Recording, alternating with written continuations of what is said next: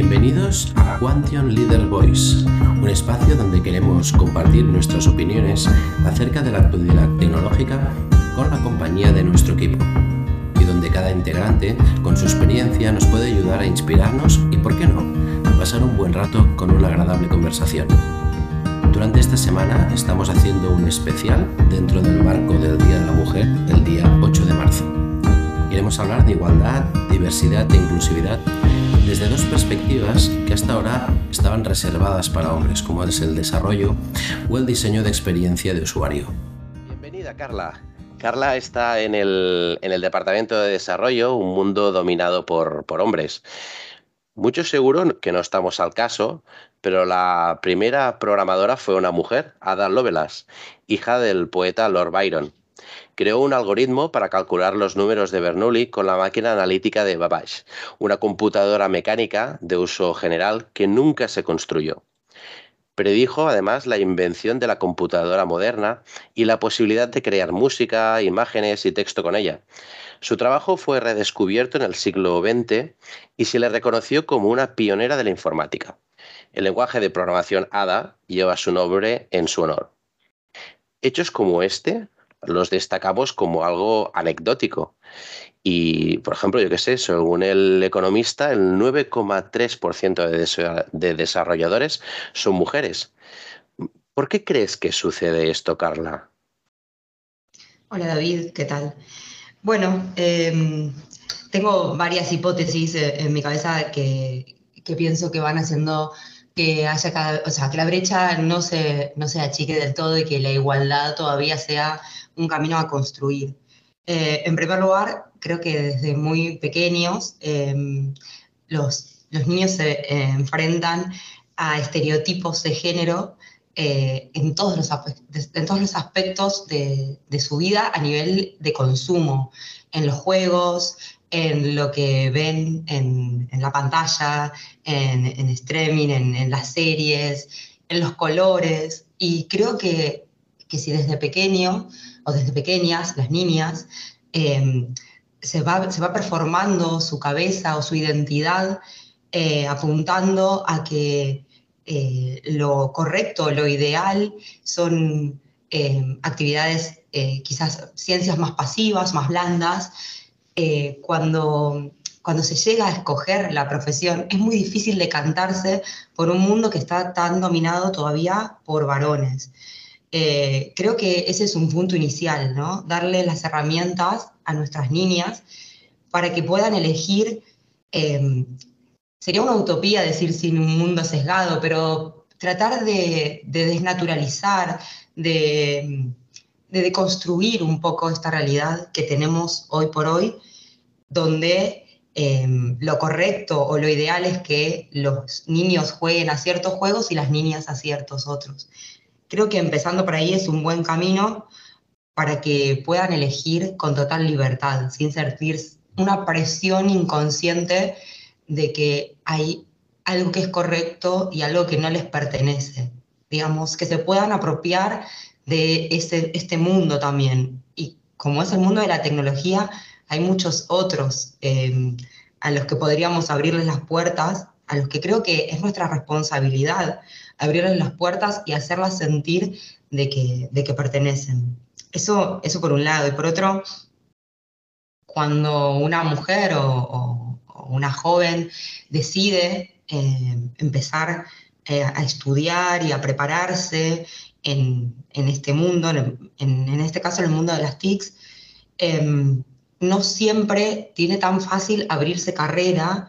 Em, recién ahora estoy viendo que quizás a nivel de empresas se esté eh, normalizando un poco este tema de, la igualdad de oportunidades y de valorar a la persona por sus capacidades y sus conocimientos y eh, dejar de esperar como ciertos patrones o ciertas eh, matrices de comportamiento, porque es, cierto que eh, cada persona es diferente y en general las mujeres y los hombres también somos diferentes, con lo cual cuando se, se abre esta oportunidad y se deja de normalizar cierto comportamiento esperado, em, creo que se, permite también la inserción de, más mujeres y que nos sintamos más cómodas eh, participando.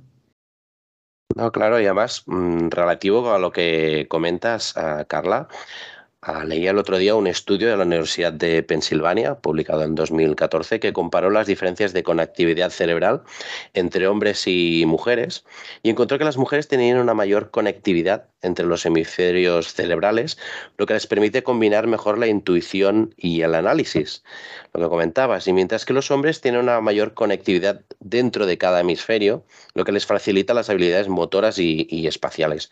Y claro, estos resultados sugieren que las mujeres podrían tener ventajas para la, para la, programación, ya que requiere de creatividad, lógica y, resolución de, problemas. ¿Cuáles crees tú que son las, aptitudes principales para ser una buena desarrolladora?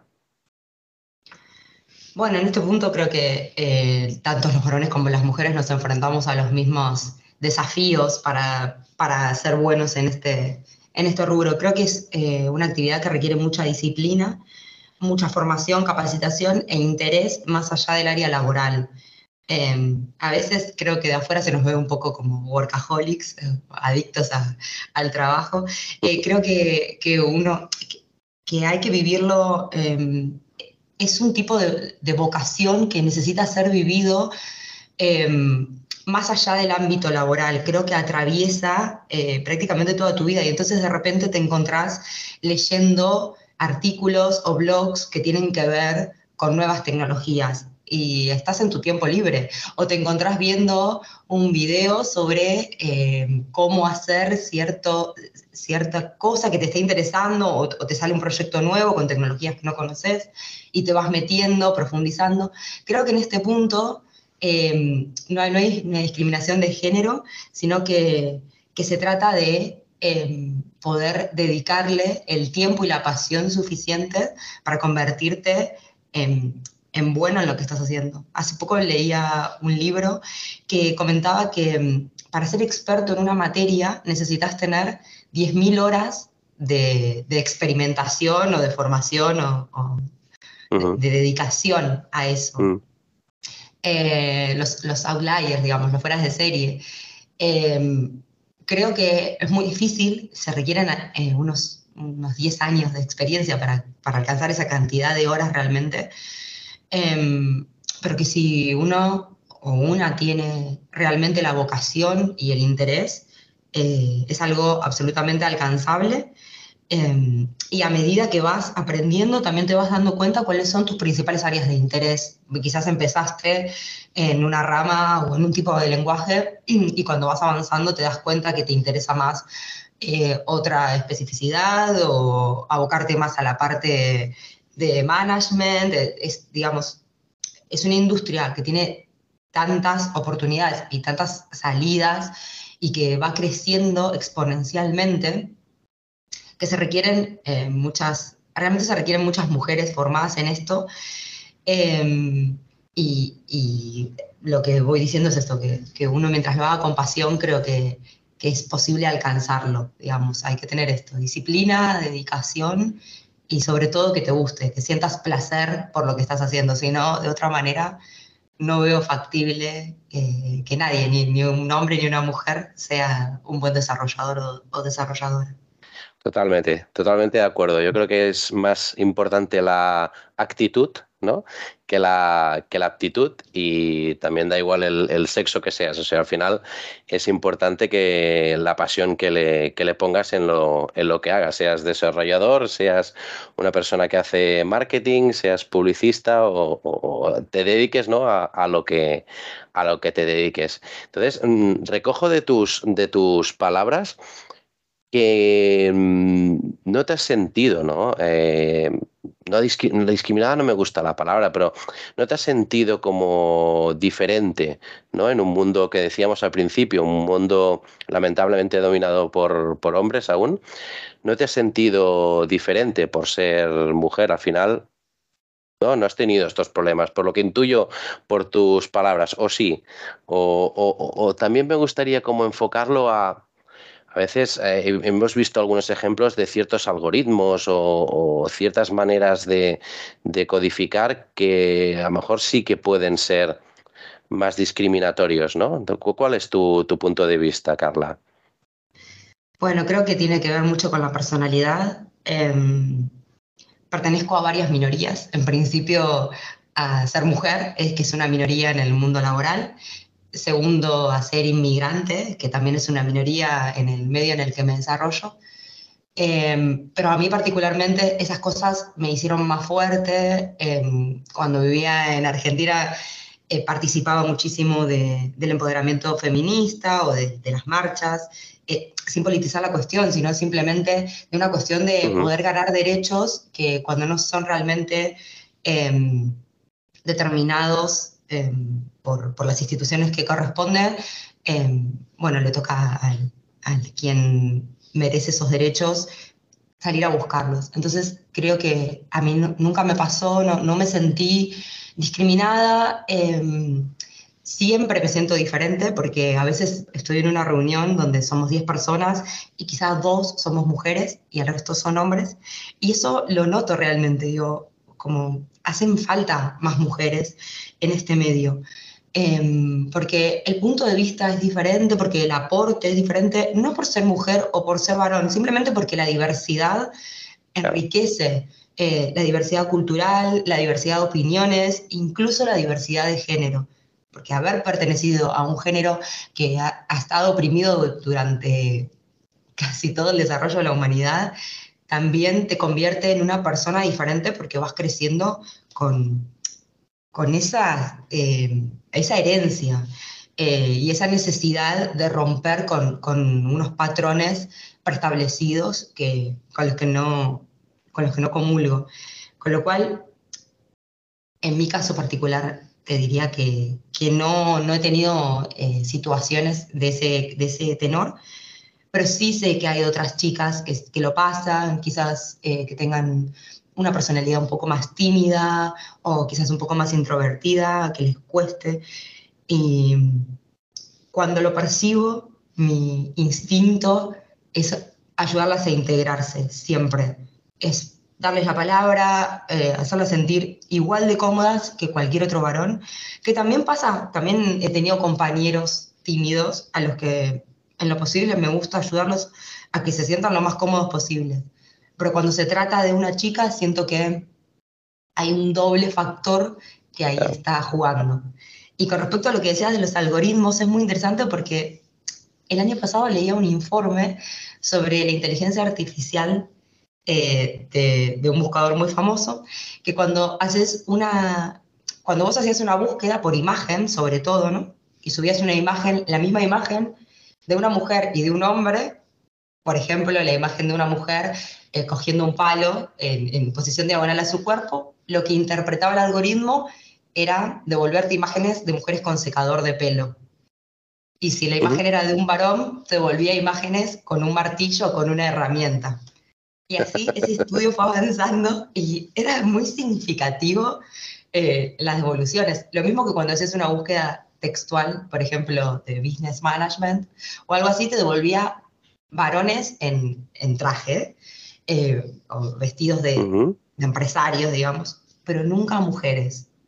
Y a partir de estos estudios fue cambiando un poco, ¿no? Después eh, lo seguí durante un tiempo como a modo de experimentación y fue cambiando, pero porque realmente si el sesgo viene tan profundo, desde cuando somos niñas, desde lo que buscamos en Internet, se, se va naturalizando de tal manera que se te va metiendo en, el cerebro, en la carne, se te va haciendo cuerpo esa naturalización y romper, realmente romper esa barrera es muy difícil.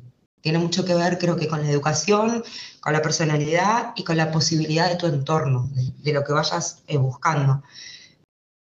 Realmente siento que en este punto es responsabilidad nuestra darle la oportunidad a niños y niñas por igual. No, claro, es que además también lo que es la, el desarrollo o, un ejemplo práctico que comentabas de la inteligencia artificial no deja de ser patrones y no dejan de ser bueno, unos, eh, unos paradigmas que tenemos establecidos y eso es el reflejo directo, ¿no? eso es lo que tenemos que luchar, cambiar esos patrones para que al final la tecnología también sea su reflejo, ¿no? Porque la tecnología la hacemos las personas. Al final tenemos la imagen de que la tecnología son robots y no, somos mm, personas como Carla, son las personas que están detrás de esta tecnología y la, y la desarrollan. Entonces, tenemos un largo camino para hacer estos, estos cambios. No creo que sean realmente, eh, en general, eh, cuestiones que, se hagan pensando en esto, con intención, pero sí que están muy naturalizadas en el ambiente, eh, que, una cuando piensa en esto las distingue, las detecta y, y, las puede revertir en un punto, pero cuando no se piensa en esto, en, esta, en estas actitudes pasivas que marcan una diferencia, cuando no se piensa, se van, se van también... Eh, haciendo parte de la rutina. Y me parece que son cosas que tenemos que ir eh, desterrando de nuestra vida. Eh, y, tenemos la suerte también de eh, vivir en una sociedad un poco más progresista que trabaja en la igualdad. Hay sociedades que están muchísimo más atrasadas con respecto al rol de la mujer en, el trabajo, en la vida cotidiana, en la calle, en el día a día. a nosotros, bueno, tenemos este, este tema en debate sobre la mesa que me parece súper interesante poder conversar sobre esto. Em, y está bueno que todos nos hagamos eco y que incluso quizás eh, algún compañero o alguien se puede sentir interpelado y sin necesidad de, decirlo en voz alta, como ir internalizando estas cuestiones que si no se comentan quedan en, en la nada, en sensaciones nada más. Pero cuando las decimos se vuelven realidad. Yo, sin más, Carla, ah, te quería agradecer esta conversación porque ha sido muy, muy agradable, muy inspiradora y da gusto hablar con, gente con tu opinión para ver que las, que las cosas pueden cambiar y tenemos muchos retos por delante. Y, nada, muchísimas gracias por, compartir esta semana que estamos haciendo de diferentes eh, podcasts con diferentes puntos de venta en diferentes mm, puestos en, en Quantion. Hoy hemos querido abordar el tema del desarrollo con, con Carla y os invitamos a los otros podcasts que haremos en otras temáticas y para que podamos hablar libremente de cómo vemos el panorama digital, cómo vemos las personas que estamos detrás y qué cambios tenemos que hacer para que al final sea mejor para todos. Muchas gracias, Carla. Gracias, David, por este espacio. Gracias, adiós. Hasta luego.